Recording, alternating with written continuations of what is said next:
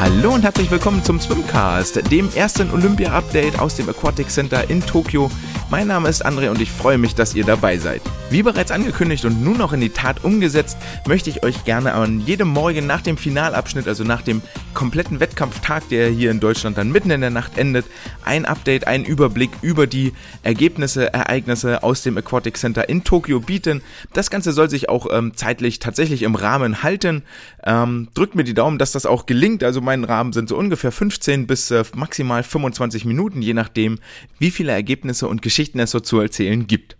Und damit lasst uns auch direkt einsteigen nach dieser äh, kurzen Einführung dessen, was euch hier heute erwartet, in die ähm, erste Folge des Ganzen. Und zwar möchte ich vielleicht ein paar Worte vorneweg an euch richten, denn es ist mir vor allen Dingen wichtig, dass mir schon wieder negativ an der einen oder anderen Stelle in den Berichterstattungen aufgefallen ist, möchte ich eigentlich versuchen, in den, in den Berichten, in den Erzählungen ganz viel positive Vokabeln zu verwenden, denn wir reden hier schließlich über den Höhepunkt, den manche Sportler nur einmal in ihrem Leben erleben werden oder gerade im deutschen Team, wo wir so viele Neulinge und Olympia-Erstlinge dabei haben, ähm, die sicherlich aufgeregt sind, die ihr Bestes geben, die mit dem, ähm, niemand geht dort auf den Startblock und sagt, ja, okay, das, wenn das heute nicht, nicht funktioniert, dann, ähm, ja, dann ist das halt so. Sondern alle wollen ihr Bestes geben und entsprechend soll das bitte auch honoriert werden und vor allen Dingen am ersten Wettkampftag ist ja der Druck auch entsprechend hoch direkt abzuliefern und für das Team ähm, einen guten Start abzugeben.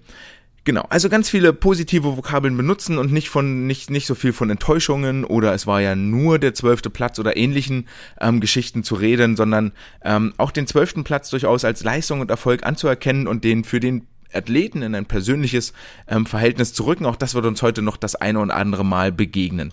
Ansonsten war der erste Wettkampftag in Tokio geprägt von äh, zwei großen Themen. Das eine waren einige Favoritenstürze, die es gab, beziehungsweise einige ähm, Favoriten die, die nicht gewonnen haben, die, die nicht ihr Event äh, als Sieger beendet haben. Und äh, die zweite große Story war jetzt nach dem Finalabschnitt kristallisiert sich heraus die große Frage, okay, sorgen ähm, Finalläufe im Vormittag, im Morgenbereich dafür, dass die Wettkampfleistungen nicht so sind, wie sie normalerweise in einem Nachmittagsfinale zu erwarten wären. Und das führt uns auch direkt zum ersten Wettbewerb im olympischen Schwimmbecken, nämlich den 400 Meter Lagen der Männer. Hier war ein deutscher Starter auf dem Startblock angetreten. Jakob Heidmann äh, wollte Revanche nehmen ähm, für die Olympischen Spiele 2016 in Rio de Janeiro, wo er als äh, Fünfter aus den Vorläufen leider disqualifiziert wurde und nicht den Einzug ins Finale schaffen konnte und äh, wollte jetzt hier das Ganze in Tokio nochmal gerade biegen und ins Finale einziehen. Das ist ihm leider nicht gelungen, denn in 4 Minuten 12.09 belegte er nach den Vorläufen den zwölften Platz. Und ähm, wenn jetzt schon die Vokabel leider tatsächlich gefallen ist, ähm, dann, dann tut es mir eher leid, dass Jakob sich nicht für das Finale qualifizieren konnte und nicht, dass die Zeit so schlecht war. Denn 4.12.09 ist tatsächlich nur eine Hundertstel über seinem deutschen Rekord, der inzwischen auch schon einige Jahre alt ist.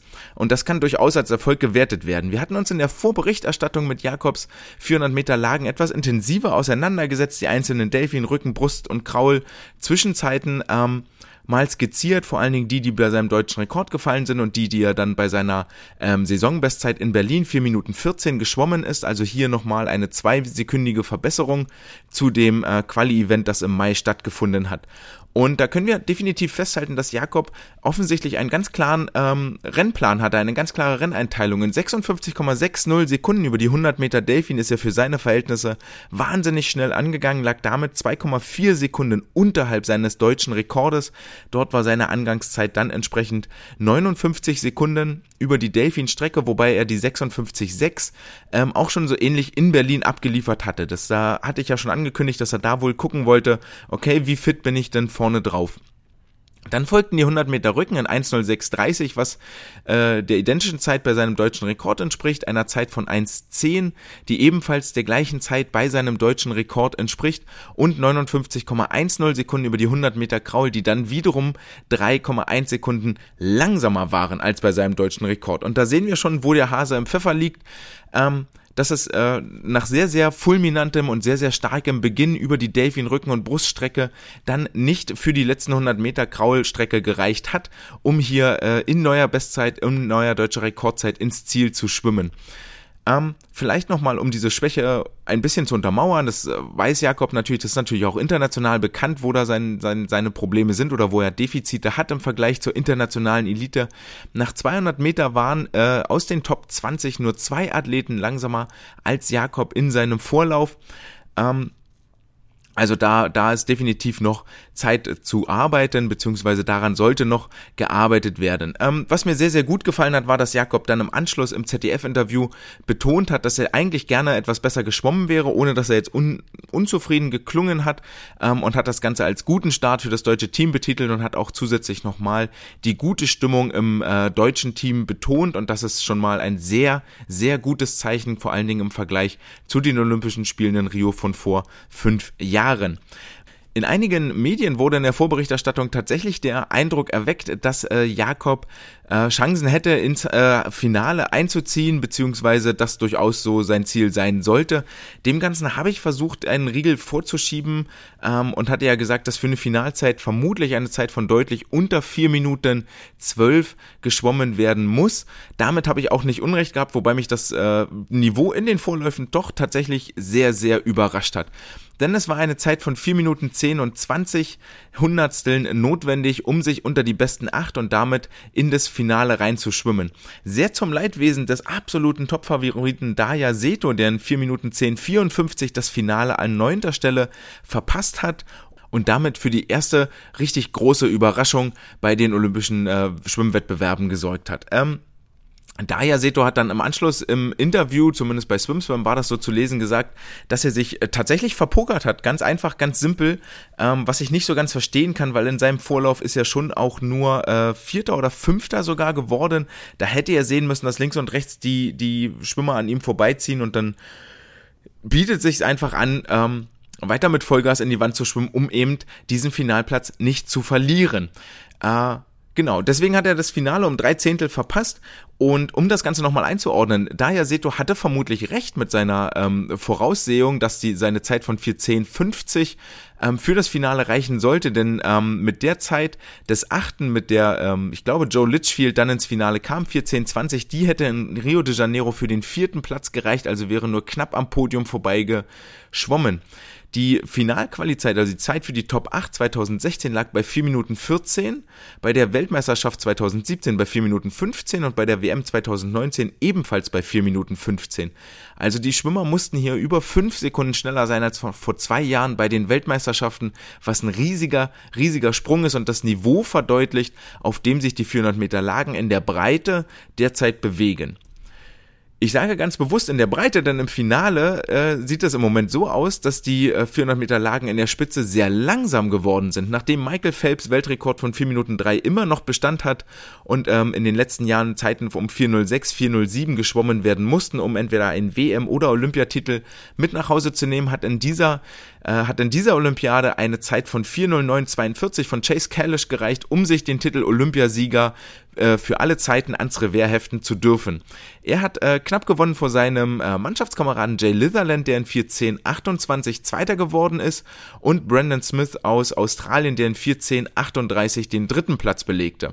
Und da habt ihr jetzt äh, völlig zu Recht hingehört, dass äh, äh die Zeit aus den Vorläufen, mit denen man ins Finale gekommen ist, im Finale wiederum gereicht hätte, um dort Zweiter zu werden. 14.28 die Zeit des Zweiten, 14.20 die Zeit des Achtqualifizierten. Und die 400 Meter Lagen haben nochmal ähm, deutlich gemacht, warum das eigentlich ein sehr, sehr attraktives Rennen ist, auch wenn es für die Schwimmer viel Schinderei im Training bedeutet. Denn das Feld, das sich immer wieder durcheinander würfelt, die verschiedenen Stärken und Schwächen des Einzelnen wirklich offenbart. So war es der Franzose Leon Marchand, der ähm, über die 100 Meter Delfin mutig voranschwamm, dann vom Feld eingeholt wurde, das über die acht Bahnen noch während der Busstrecke sehr, sehr weit auseinandergezogen lag ähm, und sich dann aber zu einem super, super engen Finish im Finale oder im, im Kraul-Schlusssport äh, wieder zusammenstauchte und zusammenbalgte. Ähm, Im Finale reden wir von Zeiten, die das langsamste 400 Meter Lagenfinale seit 2001 bedeuten. Also seit 20 Jahren war kein Finale mehr so langsam wie das jetzige Olympiafinale und das will schon ordentlich was heißen. Es scheint hier also so, dass tatsächlich bei den sehr anstrengenden Strecken diese Regenerationszeit zwischen Vorlauf und Finale Ähm, also diese eine Nacht schlafen, man kommt dann relativ spät ins Bett, ist aufgeregt, ist nervös, schläft vielleicht auch nicht so gut ein, muss dann wieder zeitig aufstehen, um vorzubereiten. Nicht förderlich ist für die Leistung. Was sich auch darin niederschlägt, dass alle außer dem Sieger Chase Kalish im Finale langsamer waren als bei ihren jeweiligen Vorläufen. Ähm, der Ungarn David Verashto belegte den vierten Platz und äh, der Brite Max Litchfield war nicht Joe Litchfield, sondern Max Litchfield ist dann Fünfter geworden. Ja, soweit zu den 400 Meter Lagen der Männer. Wir haben also einen neuen Olympiasieger. Herzlichen Glückwunsch an Chase Kalish. Es ging weiter im Becken mit den 100 Meter Schmetterling der Frauen und die äh, diese Strecke habe ich mal unter den Titel gestellt, schwedischer Schmetterling, denn die große Frage war ja eigentlich, ob Sarah Sjöström nach ihrer Ellbogenverletzung wieder fit ist und wie fit sie jetzt tatsächlich ist. Und wir können diese Frage inzwischen mit äh, vollkommener Sicherheit beantworten. Sie ist sehr, sehr fit. Denn sowohl im Vorlauf als auch im Halbfinale, das heute Nacht stattgefunden hat, legte sie ähm, jeweils die schnellste Rückbahn hin ähm, Im Vorlauf äh, konnte ihr dort nur noch Emma McKean aus, den, aus, aus Australien das Wasser reichen. Das waren die einzigen beiden Schwimmerinnen, die unter 30 Sekunden auf der Rückbahn geblieben sind. Ähm, die Bestzeiten gingen an äh, Yang, Zhang Yufei und äh, Emma McKeon, die als einzige im Vorlauf unter 56 Sekunden geblieben sind, nämlich zeitgleich in 55,82.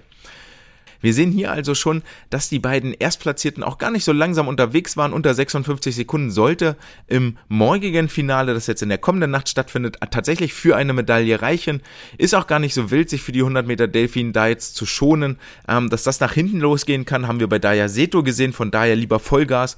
Bei 100 Delfin sind eigentlich nicht lang genug, um dort ähm, riesige Laktatwerte aufzubauen. Viel wichtiger ist da ein korrektes Ausschwimmen, denn das Laktat schiebt erst so eine ganze Weile nach dem Zielanschlag Tag nach und wird nicht schon während des Rennens, wie zum Beispiel bei 400 Kraul, 400 Meter Lagen, angehäuft und aufgebaut.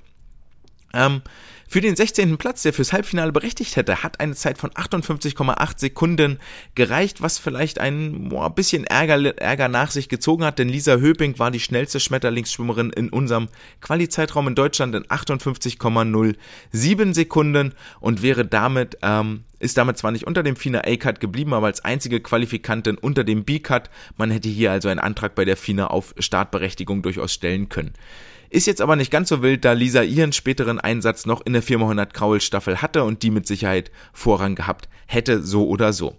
Es qualifizierten also 16 Schwimmerinnen für das Halbfinale, in dem direkt im ersten Halbfinale die Französin äh, Marie Wattle in 56,16 Sekunden einen neuen französischen Rekord aufgestellt hat und ihren Vorlauf damit auch gewonnen hat und im zweiten Vor und damit als äh, Zweitplatzierte sich für das Finale qualifizieren konnte. Im zweiten Vorlauf war da nur noch die Chinesin äh, Zhang Yufei schneller als Wattle in äh, 55,89 Sekunden und blieb damit als einzige unter der 56 Sekunden Marke. Für das Finale musste eine Zeit von 57,19 Sekunden geschwommen werden und hier hat sich Anastasia Skordai dann als achte und auch als äh, jüngste Schwimmerin für das Finale qualifiziert. Morgen sicherlich äh, der Weltrekord in Gefahr, 55,48 Sekunden. Da gibt's ein paar äh, Schwimmerinnen, die äh, in diese Sphären vorstoßen können. Chang Yufei natürlich vorweg, Emma McKeon, Emma McKeon äh, sei da auch noch genannt und Sarah Sjöström wird auch um eine Medaille mitschwimmen wollen. Sjöström hat auch im Halbfinale wieder die schnellste Rückbahn hingelegt, 29,55 Sekunden. Die aktuell viertplatzierte Amerikanerin Tori Husky hat dort erneut nach dem Vorlauf schon Defizite offenbart. In 30,33 Sekunden schwamm sie die langsamste Rückbahn aller Finalteilnehmerinnen.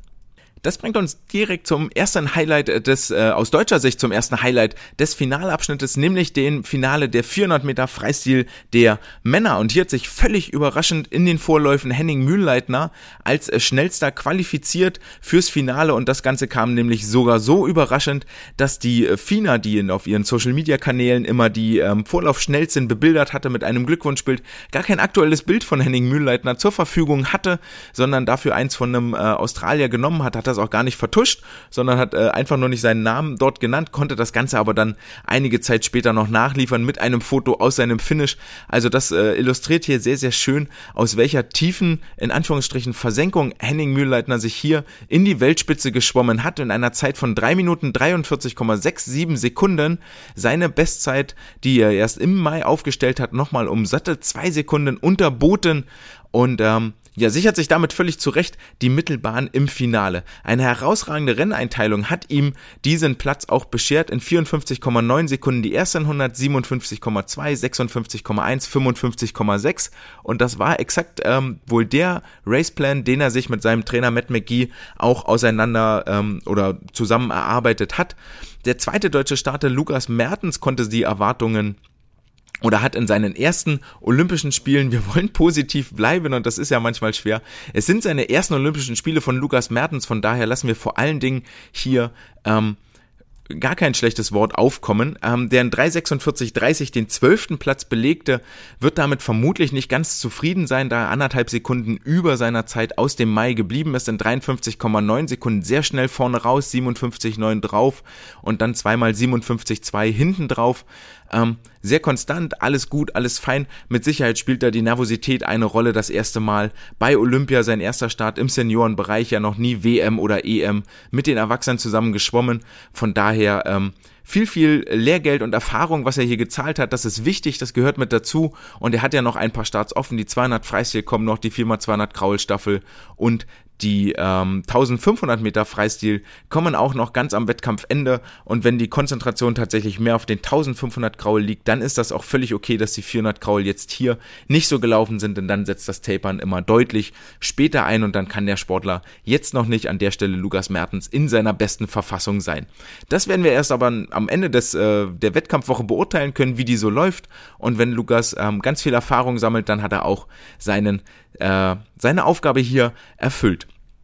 Im Großen und Ganzen können wir eigentlich festhalten, dass die 400 Kraul auch sehr langsame Vorläufe waren und für mich eigentlich die Enttäuschung im ersten Abschnitt, ähm, denn eigentlich hatte ich hier viel, viel mehr erwartet, dass der, dass der Zeiten bereits sehr, sehr schnell sind. Für den Platz 8 hat eine Zeit von 3,45,68 gereicht. Ich hatte eher erwartet, dass eine Zeit von einer flachen 3,44, also anderthalb Sekunden schneller benötigt werden wird, um ins Finale zu kommen, da das Feld super, super dicht war und sehr, sehr eng beisammen geblieben ist. Ähm, Im Finale hat gefehlt kein Danas Rapsis aus Litauen, der ähm, sonst gerne mal sehr, sehr schnelle Zeiten bringt, aber bei Höhepunkten, zumindest so war es den internationalen Stimmen zu entnehmen, bei Höhepunkten dann doch mal hinter den Erwartungen zurückbleibt. Auch das hat sich hier nochmal bewahrheitet.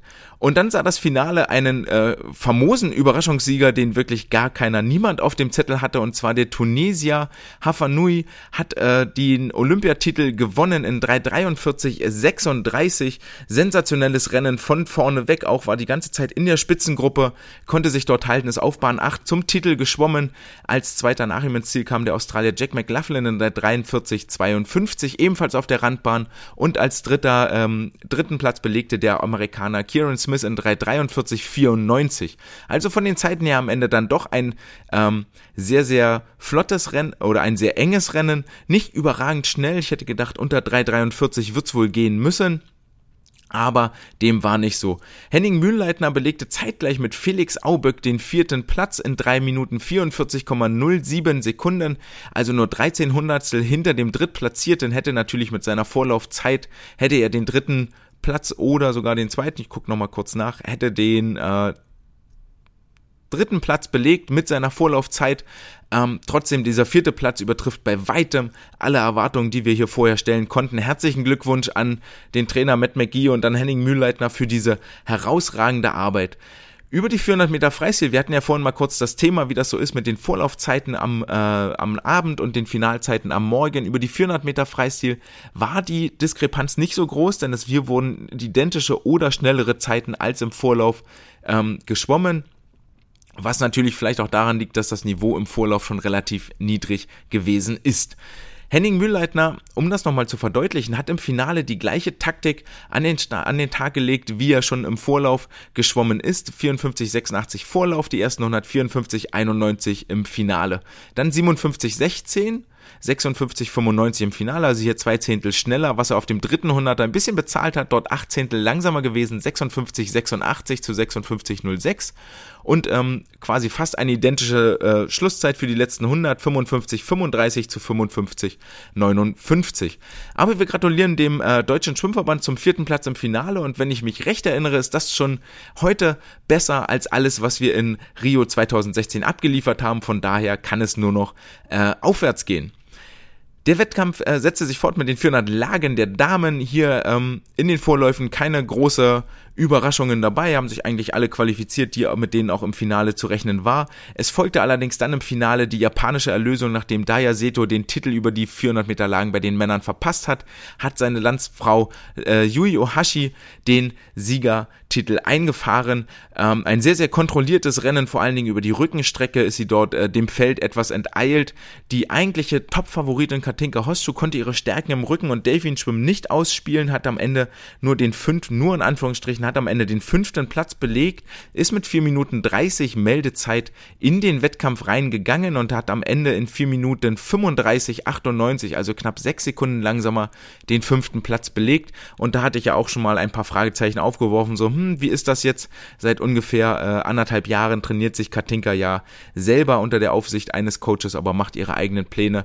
Das scheint tatsächlich nicht so richtig einfach zu sein und im Moment nicht zum Erfolg zu führen. Den zweiten Platz und dritten Platz äh, belegen jeweils die Amerikanerinnen, den zweiten Platz Emma Wyant, die sich um 8 Zehntel zum Vorlauf steigern konnte auf 4,32,76 und den dritten Platz Haley Flickinger in 4,34,90, auch hier eine Sekunde besser geworden als im Vorlauf. Und um das Narrativ nochmal aufzugreifen, Vorlauf lang, äh, Vorlauf schnell, Finale langsam, weil Morgans, auch das lässt sich hier bei den Damen nicht unbedingt bestätigen und unterschreiben. Ähm, der sechste, siebte und achte Platz waren jeweils langsamer als im Vorlauf Vorlauf, was ja häufig auch nicht so überraschend ist, wenn man hinten liegt, aber der erste, zweite, dritte, vierte und der fünfte Platz waren jeweils schneller als in ihren Vorläufen heute Morgen. Wir gratulieren also den japanischen Gastgebern zu ihrem ersten Gold. Es folgen die 100 Meter Brust der Männer und hier hat äh, Adam Peaty für Aufsehen gesorgt im Vorlauf, der sich einen eine Glatze rasiert hat, aber den Schnauzbart noch hat stehen lassen. Den hat er dann zum Halbfinale abrasiert in beiden Rennen. Absolute Dominanz von Adam Peaty, der im Startbereich gleich aufliegt mit dem Feld und sich dann wirklich und das in dieser Qualität in der Weltspitze selten bis nie zu sehen, der sich wirklich mit jedem Brustzyklus Zentimeter um Zentimeter wegschwimmt vom Feld, bis er dann auf den letzten 25 Metern eine Länge vor allen anderen ist. Und das ist schon ähm, sehr, sehr beeindruckend und in dieser Dominanz wirklich einzigartig zu sehen, auch wenn ihm nie die äh, Anzahl Goldmedaillen zuteil werden wird, die ein Michael Phelps geholt hat, der mit Lagen, Delfin und äh, in Kraulstaffeln natürlich deutlich vielseitiger auch unterwegs war. Aber diese Dominanz hier anzuerkennen von Adam Peaty, da führt eigentlich gar kein Weg dran vorbei. Ebenfalls anerkennen sollten wir die ersten beiden Starts von weiteren zwei Olympianeulingen Lukas Matzerath und Fabian Schwingenschlögel, die sich alle beide ähm, glücklicherweise tatsächlich fürs Halbfinale qualifizieren konnten. Ähm, Fabian Schwingenschlögel im Vorlauf 59,49 Sekunden. Lukas Mazerat neue Bestzeit geschwommen 59,40 Sekunden. Lukas in seinem ersten Olympiarennen sehr, sehr mutig vorneweg, konnte dieses Tempo auch bis ins Finish hinten raus halten. Also ähm, von seinem Trainer Magya Sondara sehr gut vorbereitet worden in Kumamoto und sich jetzt auch offensichtlich in Tokio sehr gut akklimatisiert.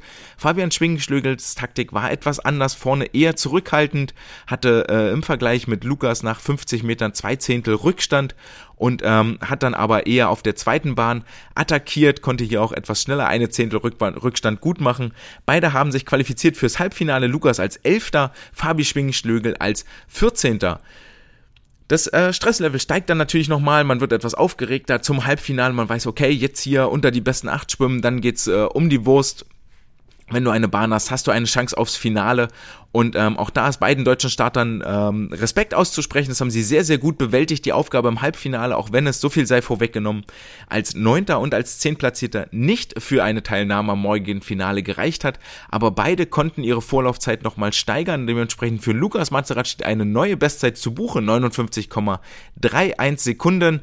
Damit auch als Neunter ähm, sehr, sehr knapp am Halbfinale gescheitert, wobei man ihm aber definitiv zugute halten muss, und das sei hier erwähnt, er war der jüngste Finalteil, der jüngste Halbfinalteilnehmer von allen Startern, und zwar ähm, ja, genau. Martin Nengi ist noch Jahrgang 99 und dann kommt Lukas Mazerat mit Jahrgang 2000. Dann kommen schon die 98er Jahrgänge.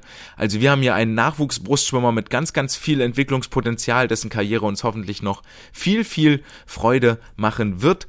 Ähm, der nicht ganz so mutig angeht, der ungefähr eine Zehntel langsamer die ersten 50 Meter geschwommen ist, das Ganze aber in einer schnelleren Zeit auf der zweiten Bahn umsetzen konnte, das dann zu einer 900 schnelleren Bestzeit führte. Fabian Schwingenschlögel hat aus seinem Vorlauf etwas gelernt gehabt, ist etwas mutiger. Die ersten 50 Meter angegangen, war hier vier Zehntel schneller als im Vorlauf, war dann etwas langsamer auf der Rückbahn. Ähm, das sah auch schon relativ schwer aus, kam damit auch nicht an seinen deutschen Rekord ran, den er an 58,95 Sekunden in Heidelberg aufgestellt hatte. Damit hätte es fürs Finale gereicht, aber als Olympia Neuling, wie gesagt, ist die, ist der Druck und die Belastung nochmal eine ganz, ganz andere. Fabian Spingenschlögel ja auch kein ganz junges Kaliber mehr. Ähm, welcher Jahrgang ist Fabi? Jahrgang 91, also zwischen ihm und Lukas liegen neun Jahre. Trotzdem können wir hoffen, dass uns die beiden in Zukunft noch Freude machen werden auf der 100 Meter Bruststrecke.